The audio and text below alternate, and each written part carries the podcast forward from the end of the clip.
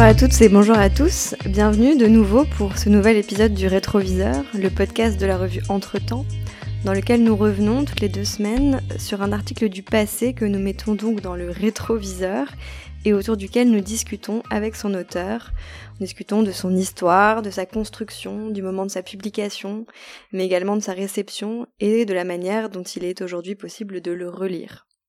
Aujourd'hui, nous recevons l'archéologue et préhistorien Jean-Paul Demoule. Jean-Paul Demoule, bonjour. Bonjour. Vous êtes donc, je viens de le dire, archéologue, euh, spécialiste de la proto-histoire européenne. Vous êtes aujourd'hui euh, professeur émérite à l'université Paris Panthéon-Sorbonne université au sein de laquelle vous avez enseigné, en parallèle de vos différentes fonctions et notamment de celle de président de l'Institut national de recherche archéologique préventive, l'INRAP, dont vous avez été l'un des, principaux artisans euh, lors de sa création en 2001.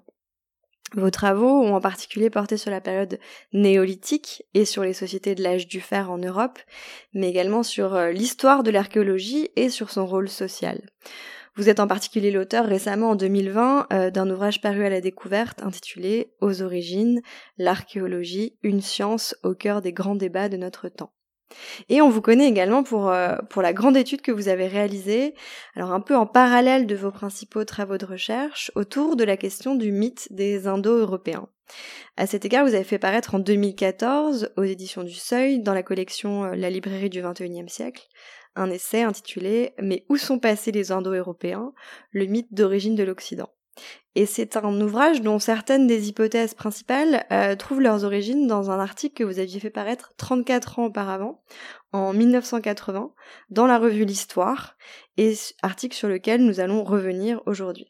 Cet article, il est intitulé Les Indo-Européens ont-ils existé? Point d'interrogation. Et vous l'avez écrit alors que vous étiez alors euh, tout jeune assistant d'archéologie, euh, déjà à l'université de Paris 1. Euh, et euh, donc vous étiez un jeune chercheur et dans cet article vous proposez rien de moins qu'une déconstruction en règle de l'hypothèse traditionnelle concernant ce, ce peuple indo-européen, l'hypothèse donc d'un foyer unique de diffusion de ce peuple conquérant qui était alors largement admise. Alors comment vous en êtes venu, alors que la question des Indo-Européens n'était pas en fait euh, vraiment centrale dans vos travaux de recherche, à consacrer un, un article euh, dans une revue plutôt grand public comme l'Histoire, un, article qui qui plus est à charge contre la vulgate interprétative traditionnelle. Comment vous en êtes venu à, rédiger cet article? C'est quoi qui C'est vous qui avez proposé ce papier à l'histoire euh, Oui, d'après mes souvenirs, je dois avoir encore la, correspondance. C'était Éric Vigne euh, qui est maintenant euh, éditeur depuis très longtemps d'ailleurs aux éditions Gallimard. C'est avec lui que j'en avais discuté, euh, mais je me souviens plus, euh, 34 ans plus tard, de la manière dont ça s'est passé. En tout cas, c'est aussi lui qui a fait le, l'éditing euh, et c'est les responsables de, de certains sous-titres de, de mon article. Je, je j'étais aussi en relation avec la, avec la revue euh, La Recherche et, euh, les, deux étaient assez proches l'une de l'autre, donc c'est peut-être passé par là. Je, je me souviens plus du détail. Mais en tout cas, l'envie, le, enfin, disons le thème euh, par rapport à vos recherches qui concernaient, euh, bon, qui concernent pas des périodes très différentes, mais en tout cas, le, de vouloir se saisir de cette grosse question qui a hanté euh, l'historiographie, la linguistique et puis aussi la politique européenne au 19e et au 20e siècle. À quel moment vous vous êtes dit qu'il fallait la prendre à bras le corps? Bah, la question m'a toujours euh, intéressé, donc j'ai toujours voulu être archéologue euh, petit déjà, mais en grandissant, je, je euh, je m'intéresse beaucoup aux langues, à la linguistique, et donc j'avais lu, pris connaissance après plus tard, enfin en tant qu'étudiant des, des travaux d'Émile Benveniste, et puis également de, des travaux de Georges Dumézil sur les sur les mythologies indo-européennes, et donc dans la mesure où je suis orienté euh, vers le vers le néolithique, vers les premières sociétés agricoles de de, de l'Europe. Euh, ce thème-là euh, autour des Indo-Européens, il n'a pu se passer qu'au néolithique, puisque les, les, les trois plus anciennes langues indo-européennes connues, le hittite, le grec mycénien et le, et le sanskrit, sont datées, remontent à peu près à 1500 avant notre ère, et elles sont très différentes les unes des autres. Donc, donc ça se passe au néolithique, et c'était cohérent avec mon intérêt pour le néolithique. Alors rappelons-là peut-être euh, cette hypothèse, avant de la déconstruire, mettons les mm. pieds dans le plat, c'est donc une idée qui vient notamment de la linguistique, c'est-à-dire de la comparaison mm. De la grammaire, de la structure d'un certain nombre de langues, dans lesquelles on retrouve des racines communes, ou en tout cas des similarités et des évolutions qu'on considère communes, qu'on considère comme cohérentes avec, disons, des divergences à partir d'une racine unique, d'une langue originelle unique, qui aurait donc été euh, cette langue des Indo-Européens. Donc c'est vraiment un argument euh, linguistique mmh. presque à l'origine. Oui, pendant, presque un siècle, ça n'a été que linguistique. C'est, ça, ça se fait progressivement. Euh, on peut presque remonter à la Renaissance, mais enfin, fin du XVIIIe siècle, quand on découvre le sanskrit et, et, et ses ressemblances avec le latin, le grec et, d'autres langues, et donc euh, c'est le, c'est l'allemand Franz Bopp et puis euh, le, le, danois Rasmus Rask qui qui commence justement à, à installer les fondements de ce qu'on va appeler la grammaire comparée des, langues indo-européennes, euh, mais ça reste, euh, dans leur génération, ça reste pure hypothèse euh, linguistique. Et puis après, la génération d'après, milieu du 19e siècle, Schleicher, euh, qui est qui est aussi l'introducteur de Darwin euh, en, euh, en, Allemagne, donc il pense en, en arbre, qui est botaniste d'ailleurs de formation, qui commence à écrire, à, faire l'arbre hypothétique des, des langues, l'arbre généalogique des langues européennes, qui écrit une petite fable dans la langue reconstituée.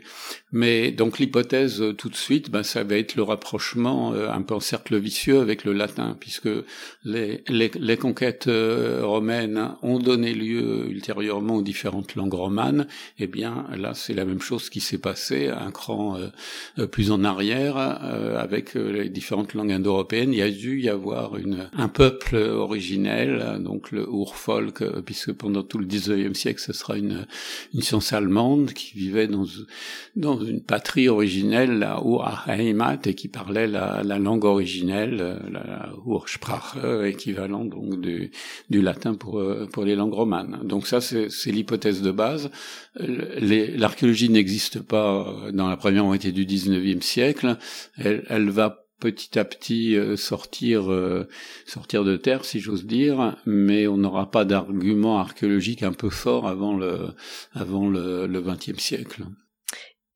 Vous parlez donc euh, de cette origine plutôt linguistique de cette interprétation, qui ensuite, euh, vous en avez parlé euh, tout à l'heure, vous avez parlé du Mésil, a été prise en charge aussi cette interprétation par toute l'anthropologie structuraliste, on va dire. L'archéologie avait déjà pris sa place à ce moment-là, ou elle est venue après que ben, Effectivement, l'archéologie commence. les premiers vraiment archéologues, c'est plutôt les archéologues allemands qui est aussi euh, la préhistoire allemande aussi a une a une bonne tradition euh, et puis euh, bah, Georges Dumézil ça, la mythologie donc euh, beaucoup de gens ont essayé de faire des rapprochements avant mais lui effectivement a cette démarche qu'on qualifie de structural, lui-même se disait structuriste, euh, qui considérait non plus à chercher les, mêmes noms, euh, parce que c'est pas les mêmes noms de divinités suivant les panthéons, mais chercher une homologie de structure et avec sa fameuse trifonctionnalité, tout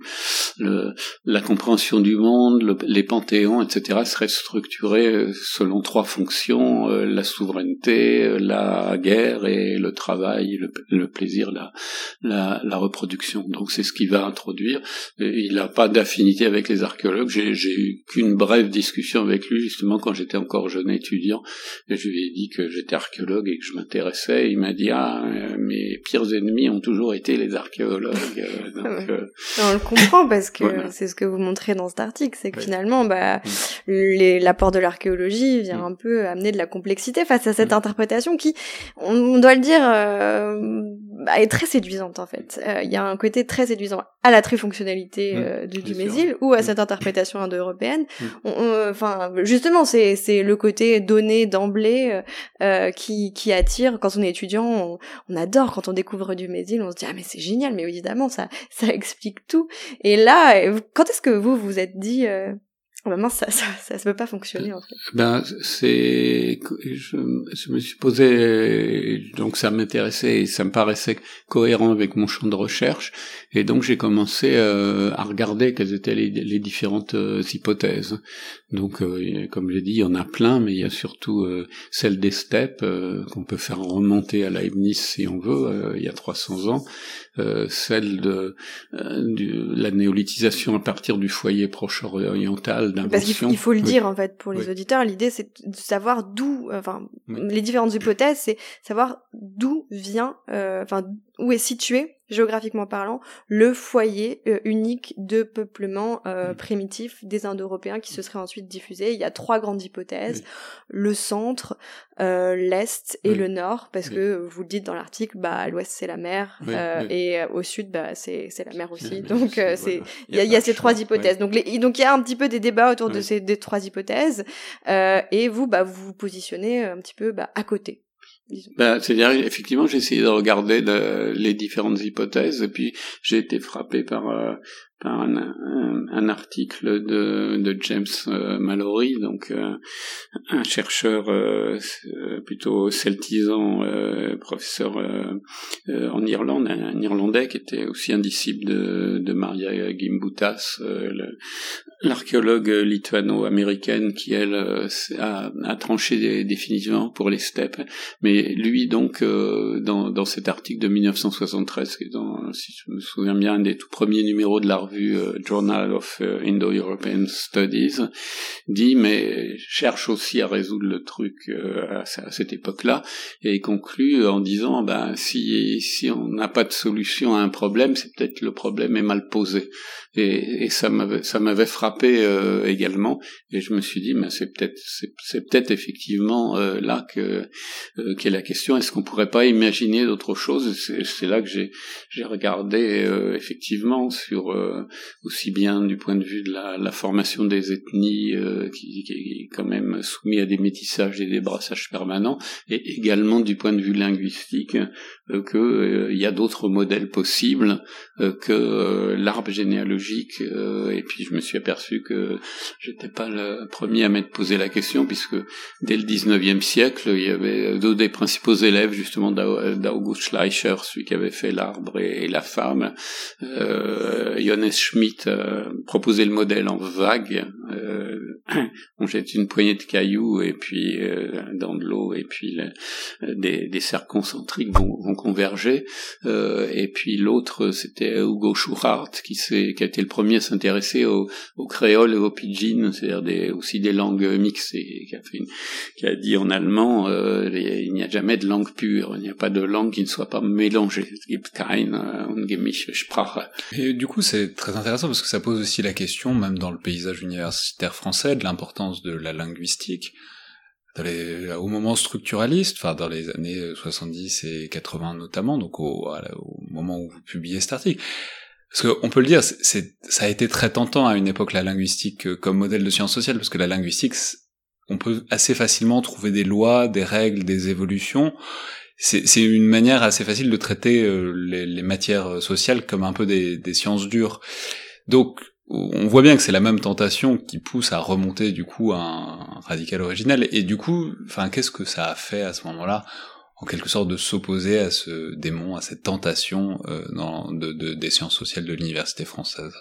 Euh, D'abord justement, le, euh, en fait, la linguistique générale est née de la grammaire comparée euh, des langues indo-européennes. Et euh, sur le, le, fondateur de la de la linguistique générale, au début du XXe siècle, euh, commence par travailler et aller justement en Allemagne pour se former, travaille sur les, les, les langues indo-européennes.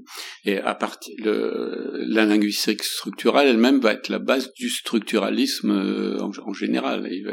Et dans les années 70, il y a une espèce de triomphe de la linguistique, comme vous le disiez à l'instant, euh, euh, non seulement structurale, mais euh, donc la grammaire générative, Chomsky, etc.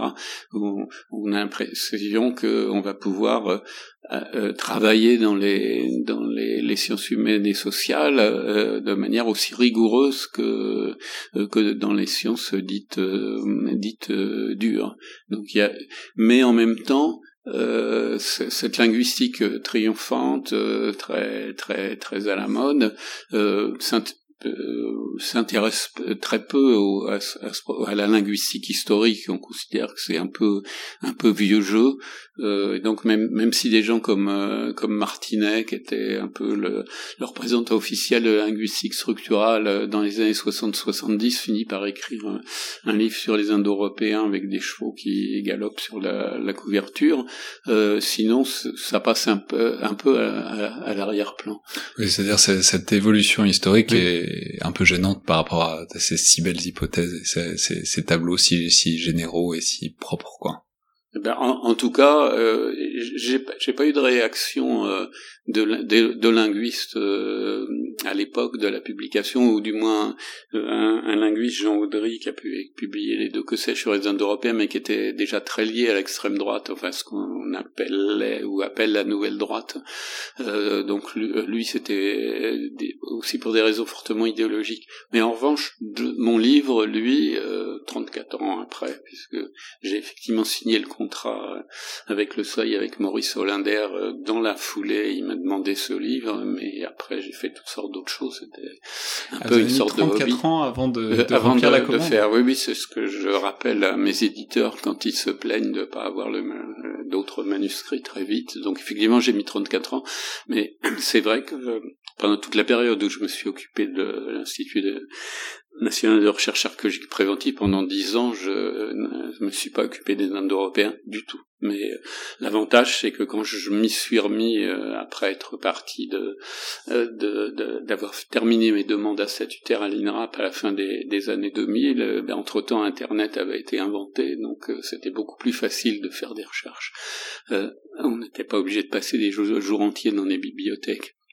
Mais donc, euh, quand il quand il paraît, euh, quand mon livre paraît 34 ans après, là, il y a quelques linguistes de stricte obédience euh, linguistique historique qui sont estimés attaqués dans leur métier, considérant que je voulais nier l'existence même de leur discipline. Il y a eu un article très violent dans le bulletin de la Société de linguistique de Paris il y a deux ans, avec un collègue linguiste, Gabriel Bergogneau, on a envoyé une réponse. la revue a refusé de la publier, donc on l'a mis sur HAL. Effectivement, c'est le site archive d'archives ouvertes où chacun peut déposer ses, papiers en libre accès. Voilà. Euh, donc effectivement, là, il y a eu un petit un petit nœud de de linguistes historiques euh, stricts, hein, parce qu'on peut appeler la, la tradition néogrammairienne euh, allemande de la fin du 19e siècle, qui croit mordicus à, à l'arbre et il n'y a pas de salut euh, hors de l'arbre, mais eux-mêmes étaient quand même en, partie en lien avec euh, avec les, mouvements d'extrême droite actuels, pas eux personnellement, mais en fait il y avait une certaine proximité, notamment avec la revue qui s'appelle euh, Nouvelle Revue d'étudiants européennes, qui s'appelle le WECWOS, et donc un, un des deux responsables est nettement connoté à l'extrême droite. Oui, parce qu'il y a quand même toute une dimension politique qui est assez euh, prégnante dans cette euh, dans toute cette histoire des Indo-Européens. Vous en parlez. Euh, il y a tout un courant de l'anthropologie physique euh, qui a voulu s'appuyer sur cette théorie pour pour alimenter des, des questions de théorie raciale.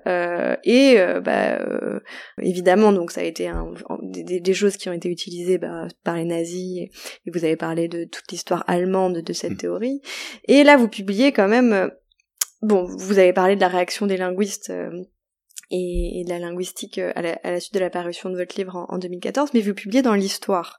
Dans l'histoire, ça peut aussi peut-être donner lieu à des réactions, pas forcément de, super spécialistes. Est-ce que vous avez eu déjà à l'époque des... Parce que justement, cette, ce, ce, sujet, il est, il est politique et, et tout le monde mm, peut voir de quoi il en retourne plus ou moins directement.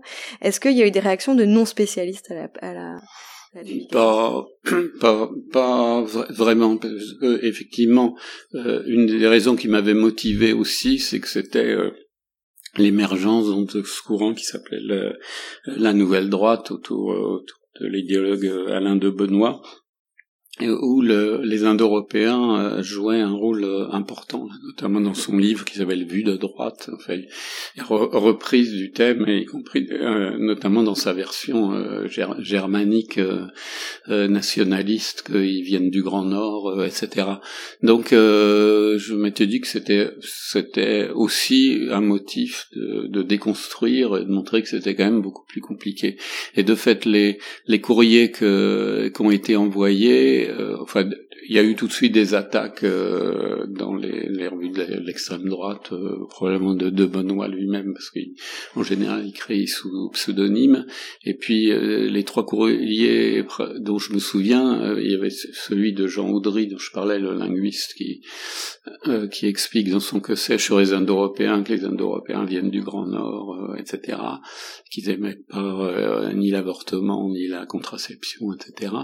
Euh, il y a une lettre d'un autre membre de la, de la nouvelle droite qui était enseignant euh, également à Lyon 3, puisque à l'époque il y avait dans l'université de Lyon 3 il y avait un centre d'études indo-européennes directement tenu par par l'extrême droite.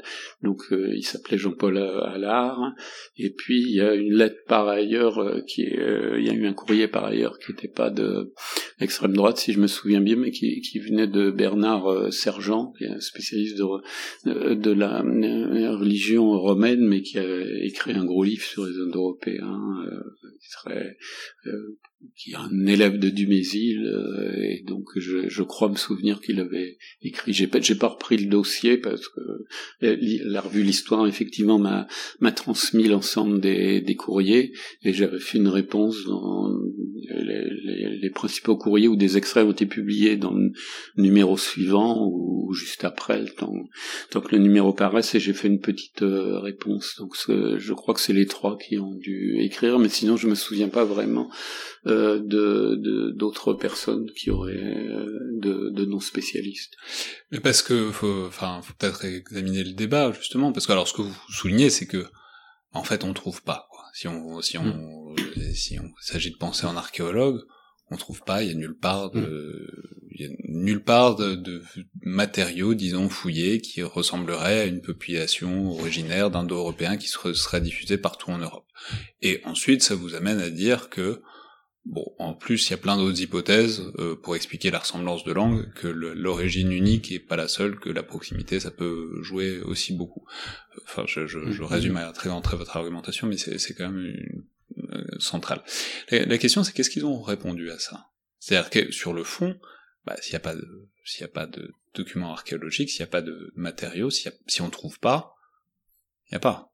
Euh, de toute façon, mon article était quand même relativement court et relativement général. C'était pas un article érudit, c'était effectivement euh, en direction du grand public euh, cultivé. Donc, euh, donc la réponse ça a été, ça, ça a été euh, c'est évident que toutes ces langues se ressemblent et que l'hypothèse d'un arbre unique, Stammbaum en, en, allemand, est, la seule possible. Donc, oui, donc c'est que l'absence de preuve n'est pas preuve de l'absence et que c'est pas parce qu'on a trouvé qu'on trouvera jamais, c'est ça? Oui, et qu'en plus, de toute façon, j'étais pas vraiment légitime euh, de parler de euh, de parler de, la, de linguistique puisque c'était pas mon domaine, ce, que, ce sur quoi sont réintervenus les les, les linguistes dont je parlais dans le bulletin de la Société de linguistique de, Paris.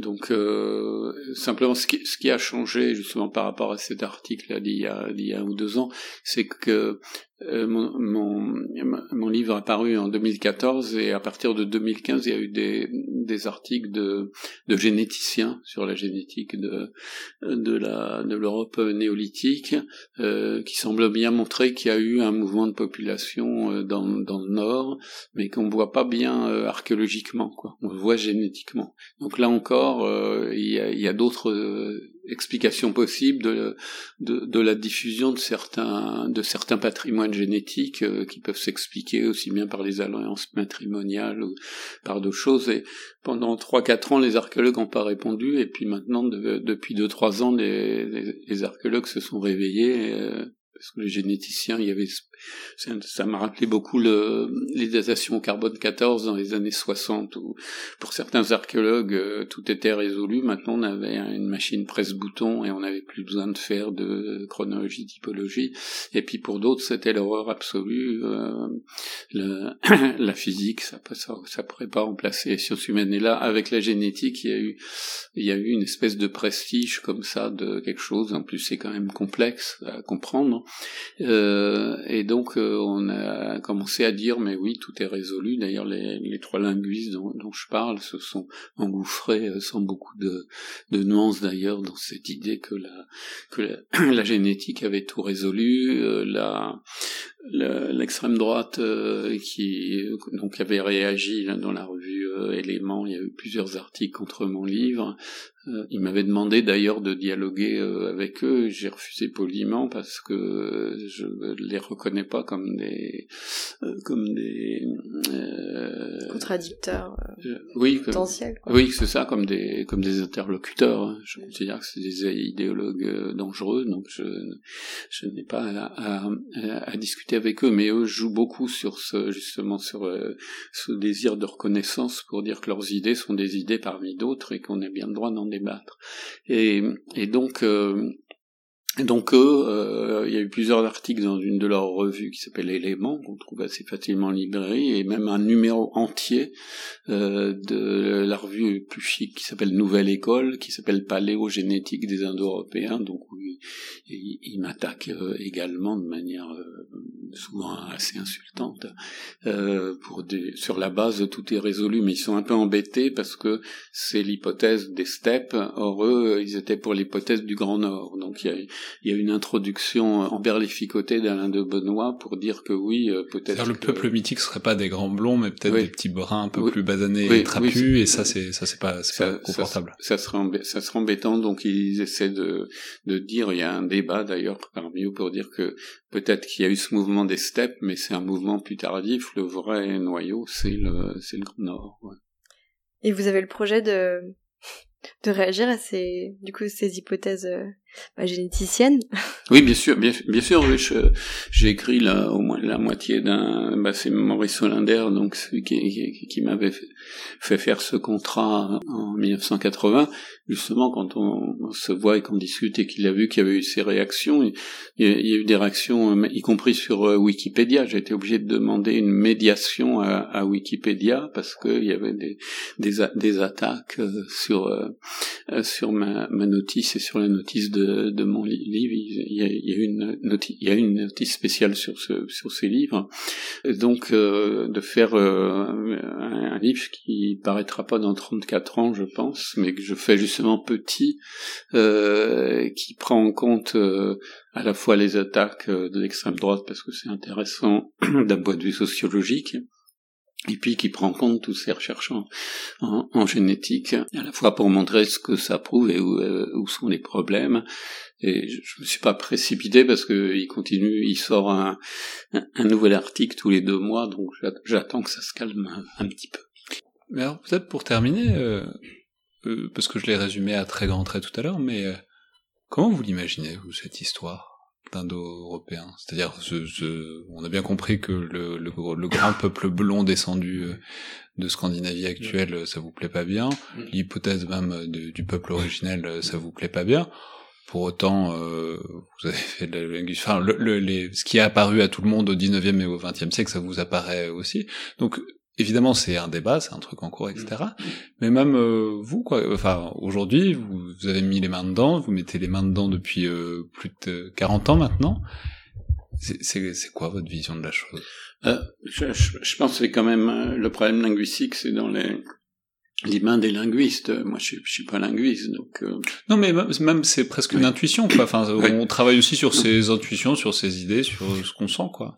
Je, je pense que le, L'Europe, c'est une espèce de, péninsule de l'Asie où les gens pendant des millénaires se sont embrassés euh, sans arrêt. Quand on regarde euh, d'un point de vue archéologique ce que nous on appelle une culture archéologique, ça dure euh, 4 ou 500 ans et puis après on passe à autre chose, mais mais pas euh, dans une filiation simple, mais en intégrant de différents éléments, en en inventant d'autres, etc.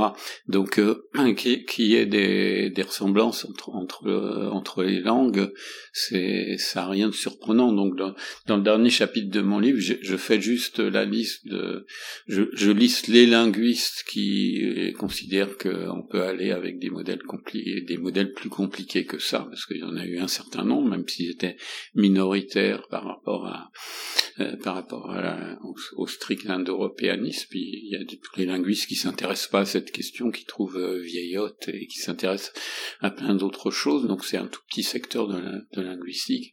Et, donc je fais la liste aussi des autres euh, modèles possibles, effectivement, de mélange de langues. D'ailleurs, à la suite de mon livre, deux ans après, il y a eu un colloque euh, savant sur la notion d'emprunt dans, dans, les langues européennes.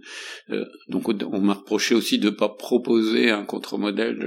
C'est pas mon, mon, boulot de proposer un contre-modèle linguistique, mais je pense qu'effectivement, euh, je pense qu'un jour on, aura la solution euh, par euh, justement interdisciplinarité et, et, en regardant de manière très précise à chaque fois, parce que par exemple ce mouvement euh, dit des steppes euh, aux alentours de moins 3000 euh, population, euh, il semble qu'une population de, des steppes de l'actuelle Ukraine et, et, Russie méridionale, qu'on appelle la culture des, des tombes à fosses, pit grave culture en anglais et Yamnaya cultura en russe, donc maintenant on dit les Yamna dans, dans, la littérature savante, euh, il semble bien qu'il y a effectivement des relations génétiques, mais sur le plan de la culture matérielle, c'est beaucoup plus, beaucoup moins évident entre ça et le, et le nord de, et le, le, nord de l'Europe. Mais ensuite, la diffusion de tout ça, dans le, même sur le plan génétique, on voit pas brusquement euh, ces, nouveaux gènes euh, stépiques euh, se répandre partout. Euh, on les voit très peu dans l'Europe du Sud. ce qui est intéressant aussi, c'est que les, généticiens ont résumé le patrimoine des, génétique des, des Européens actuels, suivant euh, trois composantes, celle venue du Proche-Orient avec les agriculteurs euh, néolithiques, donc aux alentours de, de moins 6000, euh, les indigènes locaux, euh, ce qu'on appelle de mésolithique, qui descendent du paléolithique supérieur européen, ce qu'on fait Lascaux, Chauvet, etc. Donc, donc, deuxième composante, et troisième composante, ces populations euh, en, tout, en, tout, cas quelque chose en, qui viendrait, viendrait de ces populations stépiques. Mais quand on regarde actuellement euh, les langues, eh bien il n'y a aucune différence entre les locuteurs en Europe entre les locuteurs de langue euh, indo-européenne et les, locuteurs de langue non indo-européenne comme les Estoniens, les Finlandais, les, Hongrois, les Basques, etc. Il n'y a rien qui les distingue, hein, en rien. Alors on va dire certes c'était il y a longtemps, tout le monde s'est mélangé, mais euh, c'est un des seuls cas on pourrait confronter euh, euh, langue et, et gène, ben justement ça ça marche pas. Donc mon intuition, euh, c'est qu'effectivement c'était des, brassages permanents et le fait que des modèles en buisson sont beaucoup plus pertinents et intéressants par ailleurs euh, que des modèles en strict arbre généalogique, c'est des choses qu'on observe partout, par exemple maintenant sur l'histoire euh, humaine, la longue histoire des, formes humaines successives, ben c'est plus euh, le singe qui se redresse et, et en file indienne et qui aboutit à l'homme blanc barbu. On sait que ça a été des métissages, que on a tous euh, des bouts de néandertaliens, que en, en, Asie ils ont aussi des bouts de dénisoviens et que etc etc. Donc euh, mon intuition comme ça, euh, mais ça a toujours été celle-là et, je l'ai écrit, c'est que c'est c'est des brassages permanents et que ça se reflète forcément dans, la, dans, dans les coïncidences et ressemblances en langue. Très bien, c'est une bonne conclusion pour ce sujet. Tout s'est tout, tout mélangé de toute façon. Donc je rappelle donc les références de cet article. Donc les, les Indo-Européens ont-ils existé? Publié dans l'histoire de novembre 1980. Et puis pour euh, disons une plongée plus en profondeur, puisque c'est un très gros livre, euh, on peut renvoyer à votre ouvrage donc de 2014. Mais où sont passés les Indo-Européens? Publié au Seuil. Merci beaucoup Jean-Paul Denis. Merci beaucoup.